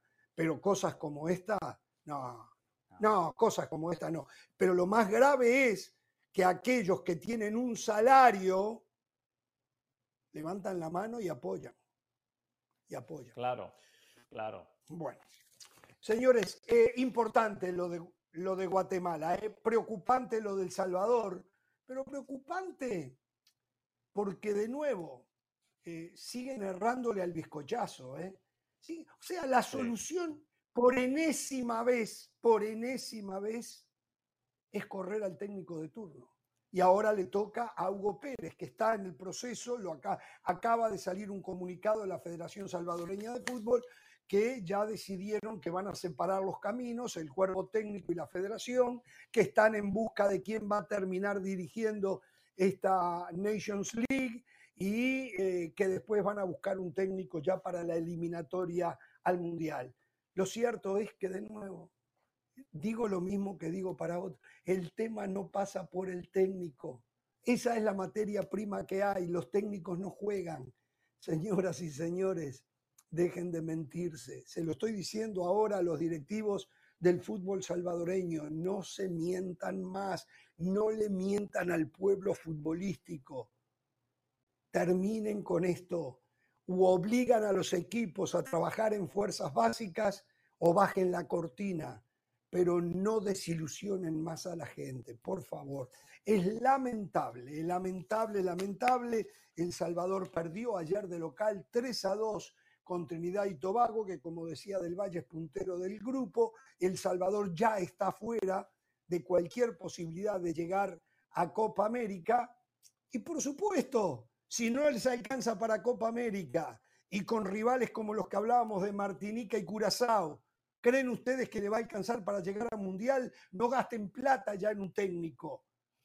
¿Eh? Vayan a la esquina ahí a ver quién tiene ganas de dirigir y ya con el material que tienen, con todo el respeto para los muchachos, que lo que falta es buena formación. Yo no digo que no tienen talento, lo que digo es que no tienen formación, porque son países que no les interesa trabajar en la formación de los niños y los jovencitos. Pobre El Salvador, pobre la gente futbolística, futbolera del Salvador, eh, que sigue desilusionándose con su selección. Carlos de los Cobos fue echado por el mismo motivo, llegó Hugo Pérez y la historia no cambia. ¿eh? Cambian los técnicos, la historia no cambia. ¿eh? Ahora juega dos partidos con Martinica en octubre, lo cual el técnico que asuma no tendrá mucho tiempo, o sea, no tendrá ni tiempo para trabajar. Y para El Salvador es intentar mantener la categoría. ¿eh? Está último, tiene que buscar el tercero o cuarto lugar para por lo menos mantenerse en la categoría A. Ustedes tienen toda la razón, pero yo esperaba algo más de Hugo Pérez. En Copa Oro no ganó un solo partido. Perdió contra Trinidad, contra esta Trinidad. No es la Trinidad de Dwight York, es esta Trinidad vulnerable que recién se está reinventando. Perdió contra Guatemala, que recién en el último año y medio con Tena ha recuperado el protagonismo perdido. Hablamos de naturalizados. El Salvador ha hecho lo mismo. Naturalizaron a los colombianos Brian Hill y Meyer Hill. Hablamos de que hay que tener un buen departamento de ¿Y dónde está el problema? El Salvador en esta convocatoria tiene futbolistas de sangre salvadoreña, pero que no necesariamente fueron formados en El Salvador. Tomás Romero, Alex Rodán, Cabalceta, Fuentes. ¿Y dónde está el Flores. problema, Bajo según este contexto, yo de Hugo Pérez esperaba mucho más. eh. Estoy de acuerdo con lo que ustedes comentan. Ese es el problema de fondo. Pero al final de cuentas, el técnico tiene que potenciar la poca o la mucha materia prima que tenga a su disposición. Que es Sí, poca, sí, y- ¿eh? y- Usted lo vio contra Guatemala, poca, ¿eh? El error de Roldán, que después deriva en el gol de Guatemala, por Dios, en 1 a Sí. 0. Eh, Y- no, y no, no, nos va contra quedamos- una pelota y se le escapa en el área. Ujú. Y que nos quedamos con esa sensación de que Salvador era mucho dominio, llegada, pero al final no solamente no, no obtenía los resultados, sino que por detalles tontos como estos terminaba perdiendo. No sé Usted si elogiaba Hugo las sensaciones de esta, de esta selección, No, Caro. no, ¿eh? es que, es, que las sensaciones, es que las sensaciones eran buenas, eran realmente buenas. Ahora, esas sensaciones tienen un tiempo de caducidad, no puedes vivir de las sensaciones todo el tiempo, yo estoy de acuerdo, pero fueron dos años y medio, si no estoy mal, para Hugo Pérez, casi eh, eh, el tiempo, recuerdo que estuvo aquí en Jorge Ramos y su banda, y tenía un muy buen plan, tenía eh, muchas ganas, pero bueno, el fútbol no le alcanzó. Ahora, la pregunta es, ¿a quién le alcanza? ¿No? Que es lo que, lo, que, lo que plantea Jorge y Hernán. ¿A quién le puede alcanzar? Porque no, es, no parece ser un tema de entrenador. Hernán Pereira tiene cuatro títulos. Hernán, postúlese. No, no, no. Yo sigo acá por bueno, ahora. eh, ya en unos años tomaré la dirección Vamos a técnica la del Valle, pausa, pero ahora sigo acá, ¿eh? Estoy cómodo. ¿eh? Vamos a la pausa. Al volver, eliminatoria sudamericana. Eh, no vimos nada fuera de lo que se podía esperar en líneas generales. Vamos a hacer un repaso de lo que pasó y los partidos de mañana. ¿eh? Todos los cinco partidos se juegan mañana. La Conmebol los cruza, no se suyo, pueden ¿eh? ver todos los partidos. ¡Cállese! ¡Ya fue campeón! ¿Se puede callar? El suyo.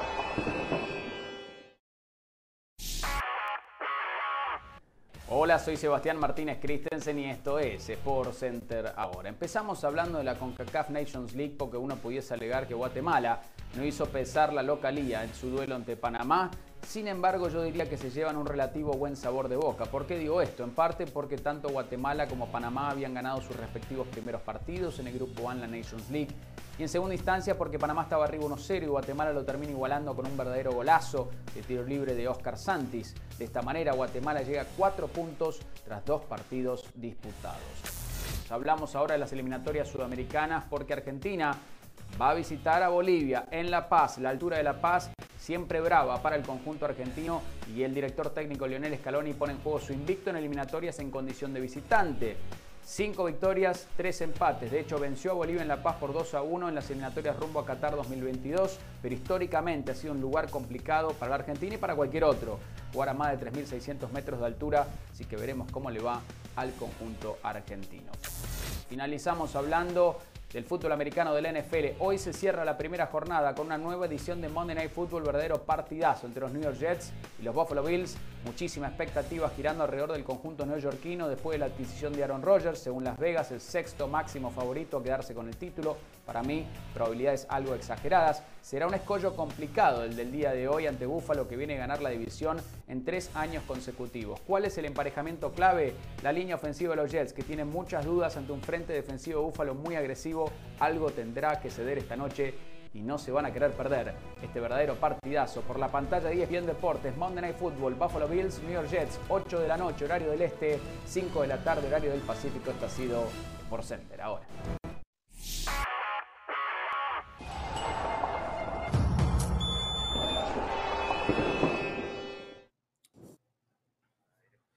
Bueno. Me hacen arrancar con el partido de mm, Uruguay que le gana 3 a 1 a Chile. Eh, la idea era arrancar de manera eh, en el orden de cómo se jugaron los partidos. bien, Uruguay fue mucho más que Chile.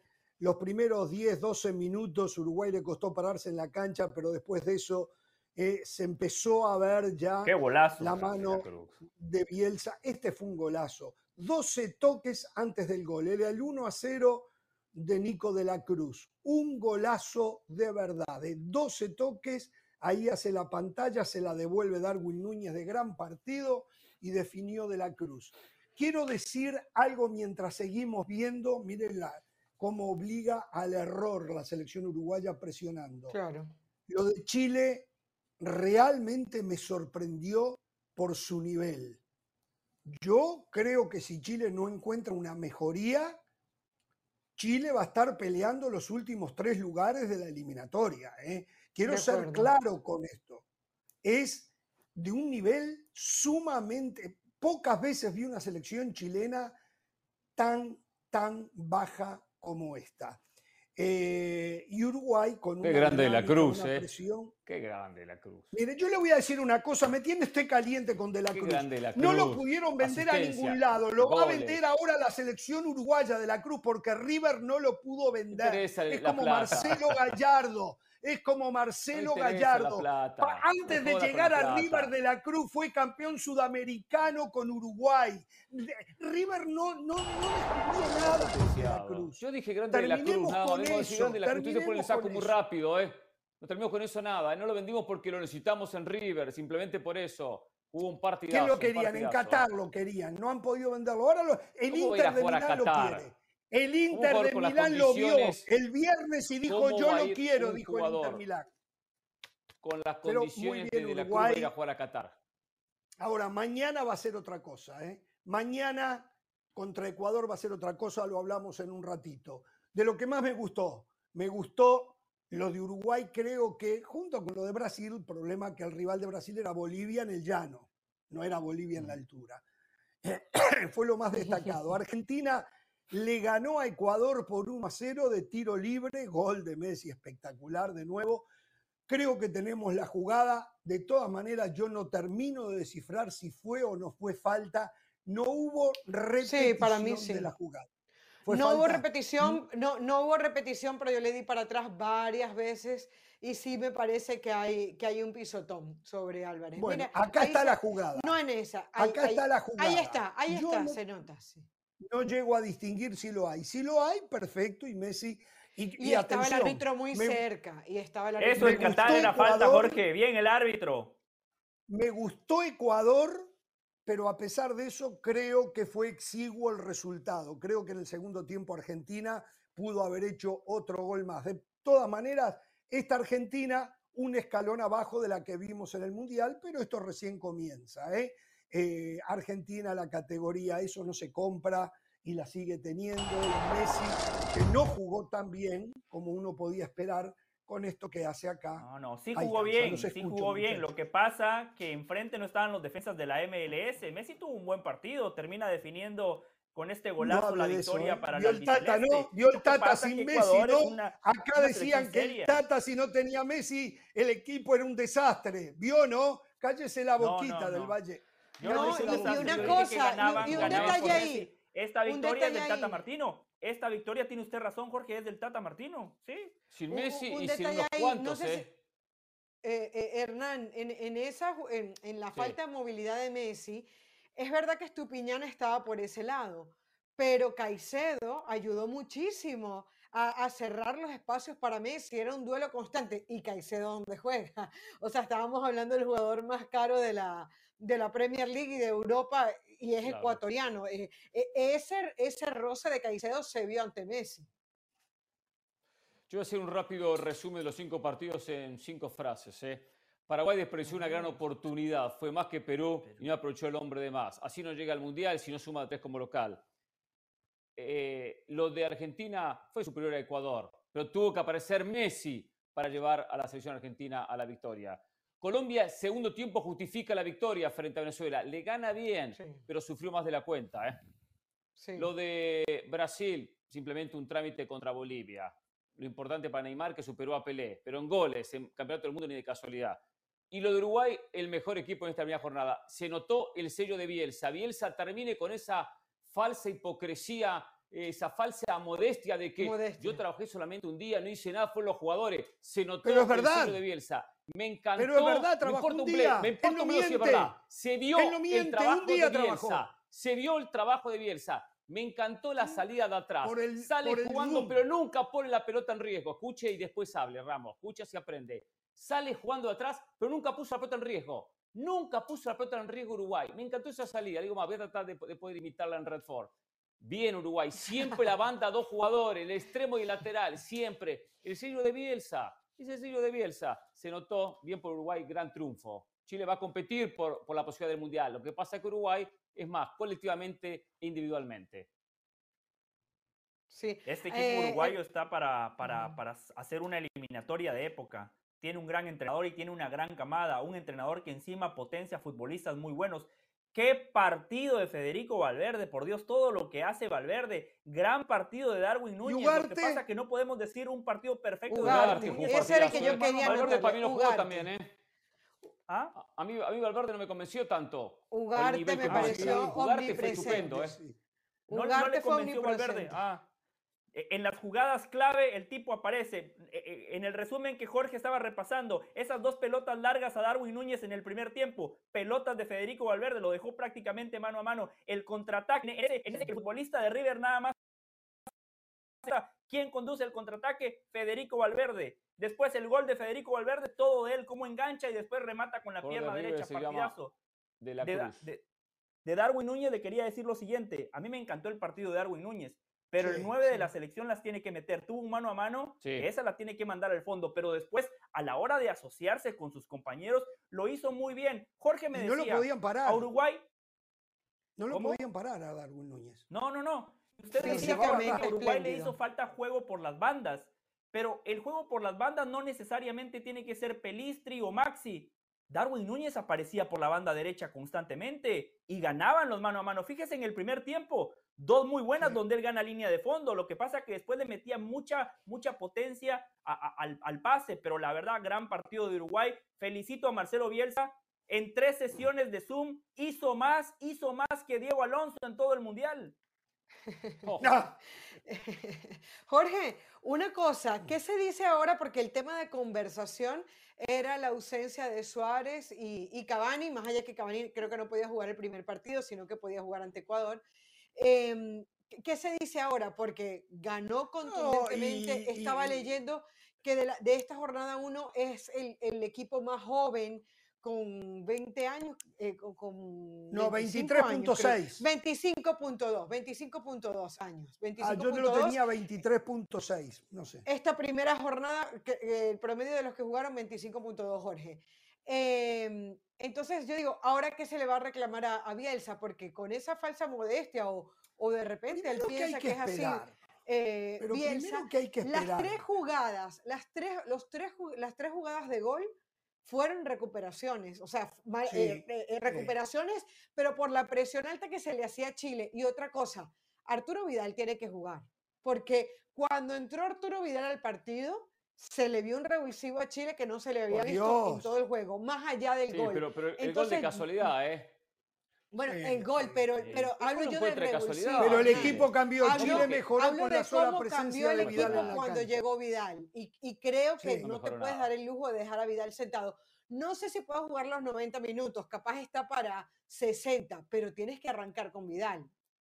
No, estamos de acuerdo. Yo- lo yo de solo- Suárez, lo que usted preguntaba y no me dejó que le respondiera, es Sí. que en líneas generales hay gente que piensa que eh, la dinámica que tiene esta selección no le va a calzar bien a Suárez o Suárez no va a calzar bien en esa dinámica. Hay una prueba, la entrada de Maxi Gómez en el segundo tiempo, un jugador que no tiene la dinámica, por ejemplo, y la velocidad y la potencia de Darwin Núñez, se notó, se notó muy claro los 10 minutos que jugó Maxi Gómez, que se asemeja un poco a lo que hace Luis Suárez. Va a tener que buscar otra alternativa para un segundo 9, en ese sentido, Bielsa.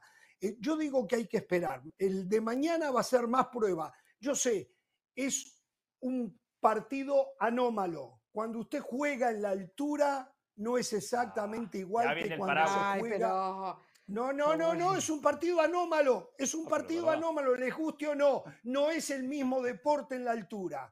¿Eh? Vamos a aclarar esto, que quede claro, como no es el mismo deporte en el calor de Barranquilla a las tres y media de la tarde. Eso, o ni que hablar en La Paz, ni que- son anómalos Pero, esos pero eso no lo exime de- del análisis, de los No, rendimientos se puede ganar y ya ha ganado Uruguay. Los últimos tres partidos los ha perdido Uruguay. ¿eh? Los últimos tres partidos los perdió por eliminatoria Uruguay en la altura. Pero mañana va a ser, más allá del resultado, una prueba de fuego para ratificar lo que hizo frente a Chile. Em, lo de Perú, Paraguay, que decía Pereira de acuerdo, ¿eh? Paraguay desperdició una oportunidad eh, enorme. Metió como cinco pelotas en los palos, le abolló Sí. el arco a Galese, que tuvo un partido fantástico. Habrá que ver dónde llegan Paraguay y Perú, clasifican siete, yo creo que tienen mucho, todos tienen muchas posibilidades. Eh, y lo otro, lo de Venezuela.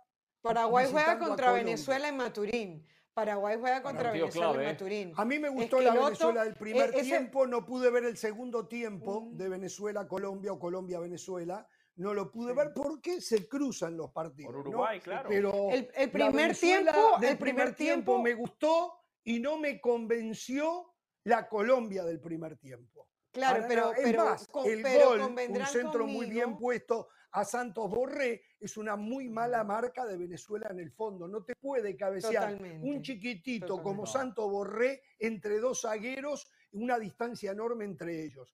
Eh, Colombia me parece que tiene que mejorar y mucho en ese sentido. ¿eh?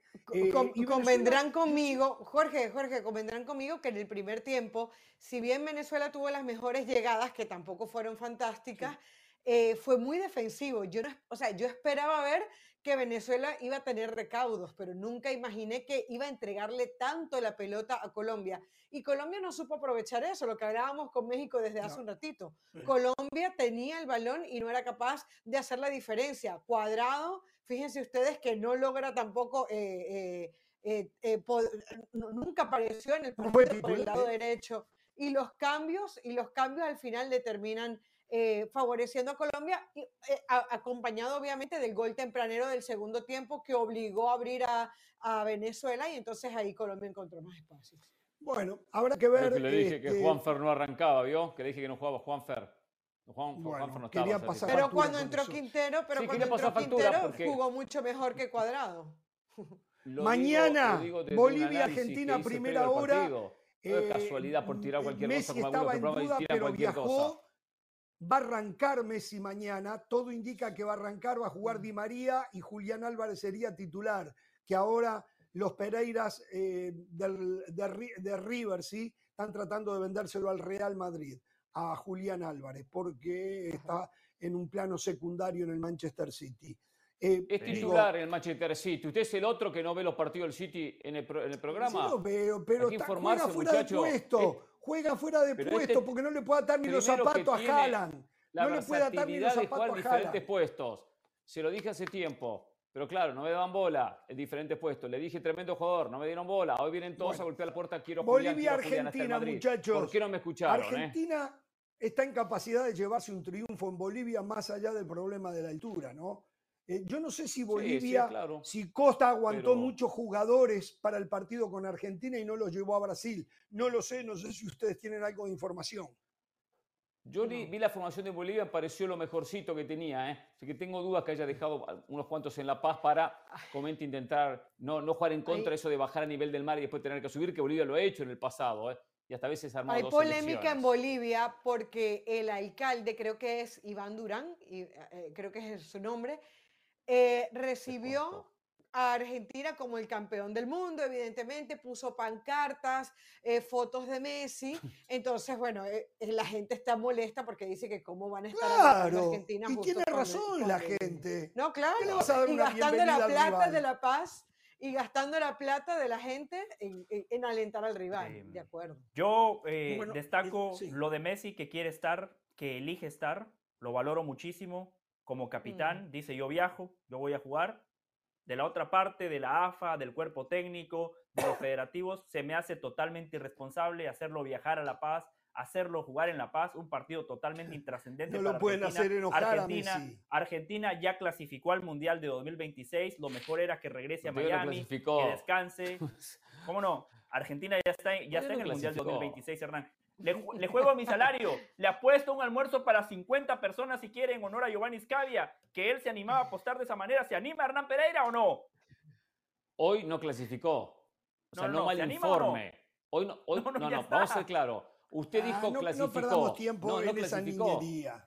Y bueno, No, es Del Valle dijo, Valle. no, ya va. Niñería. Ya va, no, pero es que no hay Claro que esperar el futuro. Del Valle dijo que, que. Argentina, no, ya va, ya va. Del Valle dijo en este programa el viernes pasado que Argentina iba a golear a Ecuador, no Sí. dijo que iba a ganar. Sí. Dijo que le Claro, iba a golear sí. a Ecuador. Nos quedamos Es esperando. cierto, Caro. Lo vi muy bien a razón, Ecuador si yo, Usted ¿eh? vio el partido y en el análisis del partido mi pronóstico fue acertado. O sea, que la pelota de Lautaro Martínez haya topado en el poste, que el disparo de Messi en el primer tiempo se haya ido al lado, que Galíndez haya sido figura en el segundo tiempo. Sí, debió hacer de un gol más Argentina debió hacer. ¿Se da cuenta, Caro? Mañana. El pronóstico... Sí, siga, Jorge, perdón. Mañana, Ecuador-Uruguay. A Ecuador, reitero, lo vi bien frente a Argentina, tomando recaudos, cosa que no va a pasar mañana. Eh, con Argentina jugó en línea de 5, mañana vuelve a línea de 4, va a jugar con eh, un 9 y medio o un enganche. Detrás de Valencia lo va a hacer Julián, eh, dos abiertos, uno de ellos va a ser Mena, eh, el otro va a ser Plata. Y, y bueno, Caicedo allí en el medio con Grueso, eh, Hurtado por derecha, Torres el de Santos Laguna, Arboleda y por izquierda Estupiñán. La duda estaría en el arco. Eh, el titular es Alex Domínguez, pero estuvo lesionado frente a Argentina y por eso jugó Galíndez. Dicen Que mañana bien. jugaría Domínguez. En Uruguay, aparentemente va a entrar Canovio en sustitución de Pelistri, pero no jugaría como extremo Canovio, que es el puesto de él, o volante por derecha. Jugaría al costado de Ugarte. Es un muchacho con mucha dinámica. Jugaría al el costado de Valverde. para O sea, liberar como a interior, Valverde un como poco interior. más como interior y liberaría a Valverde un poco más. Eso es lo que está buscando Bielsa. A mí me preocupa mientras Ecuador tiene jugadores ¿Qué le por preocupa? encima del 1.90, Uruguay no ¿Qué le tiene preocupa? altura. Uruguay no tiene altura, no tiene, Dijo que la va a jugar en la altura, pero no tiene Aburrido, jugadores altos. ¿Cómo?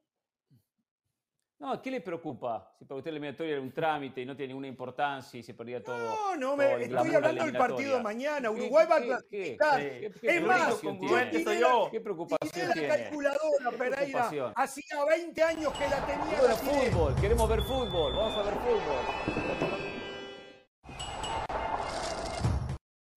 Señora, me ponen a Portugal.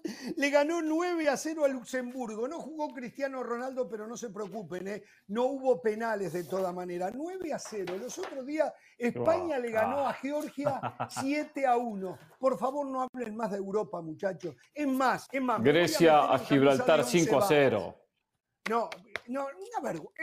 Es ver lo de Europa, la eliminatoria. No, pero lo de ustedes es vergonzoso. Hay vergonzoso. 54 países, por eso ustedes nada más destacan es- los resultados que les convienen. es Conmebol hubo cinco partidos y Bueno, Brasil le metió pode- cinco a Bolivia. podemos leer los partidos de hoy, más, ¿eh? ¿eh? Armenia, Croacia, Latvia, País de Gales, Islandia, Bosnia. Herzegovina, Portugal, Luxemburgo, Eslovaquia, Liechtenstein. ¿Quiere, quiere que le diga los de ayer? Grecia, Gibraltar, Irlanda Dígalo. con Holanda Países Bajos, Islas Faroes con Moldovia, Albania con Polonia, que le ganó 2 a Sí, sí, 0. No, no, no, no, no, no, no, no, no, no, no, porque usted está hablando, usted está hablando del marcador de Portugal, no está hablando de los partidos, por ejemplo. Es, es Croacia, una vergüenza Croacia, la eliminatoria Croacia, de, con- de finalista en Europa. 2018, semifinalista en Es- 2022, Es una para vergüenza la eliminatoria la Eurocopa y de los mundiales en Europa. Letonia 5 a Yo voy a 0. decir esto y me meto en camisa de once va- varas.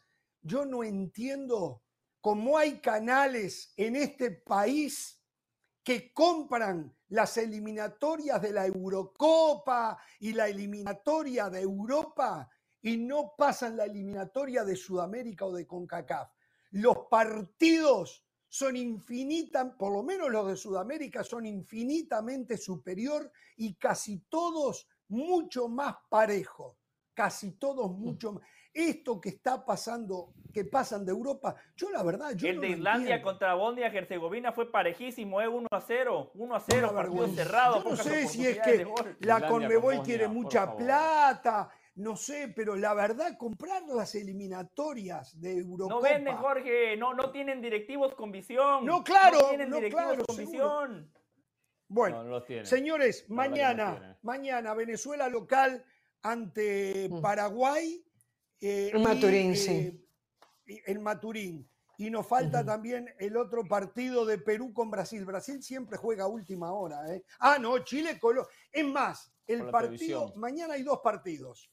Ecuador, Uruguay, Chile, Colombia, lo más atractivo desde lo totalmente objetivo, ¿no? Para Sí. mi gusto. Ecuador, Uruguay, Sí. Chile, Colombia. Son los partidos. Eh, ¿Qué sabe de, de Venezuela para mañana con? Pero lo, pero, lo, pero lo de Paraguay, lo de Perú, lo de Venezuela, Paraguay es muy bueno porque ya, o sea, que Paraguay se quede sin puntos o Venezuela se quede sin ningún punto, ya uno puede empezar a, a descoser cositas, Falta ¿no? mucho, Eh, falta Jorge. muchísimo. Sí. Las cuentas Bueno, se hacen en el mucho, pero son- 2025. A falta mucho, pero... Ah, qué Falta buena mucho, frase, profesor. Mire, mire, mire, mire. Ah, mire. no, ¿Por no, no vamos a pedir Mire, con él. Por favor, estamos Mañana corriendo a la gente con ese video. Con trabajo. Mañana, con mañana la seguimos. Ahora ¿eh? que- Nadie trabajo. vino a celebrar con la Hernán. O sea, lo dejaron solo. Hasta mañana. No tengan temor de ser felices.